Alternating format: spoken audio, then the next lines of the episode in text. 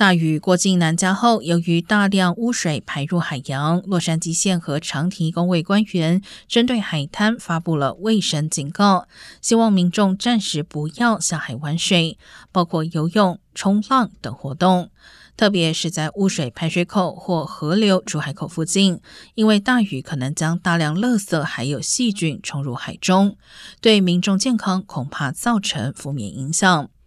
警告具体何时解除，要视水质情况而定。如果周末有意到海边游玩，最好提前上网查询海水质量警告是否已经更新。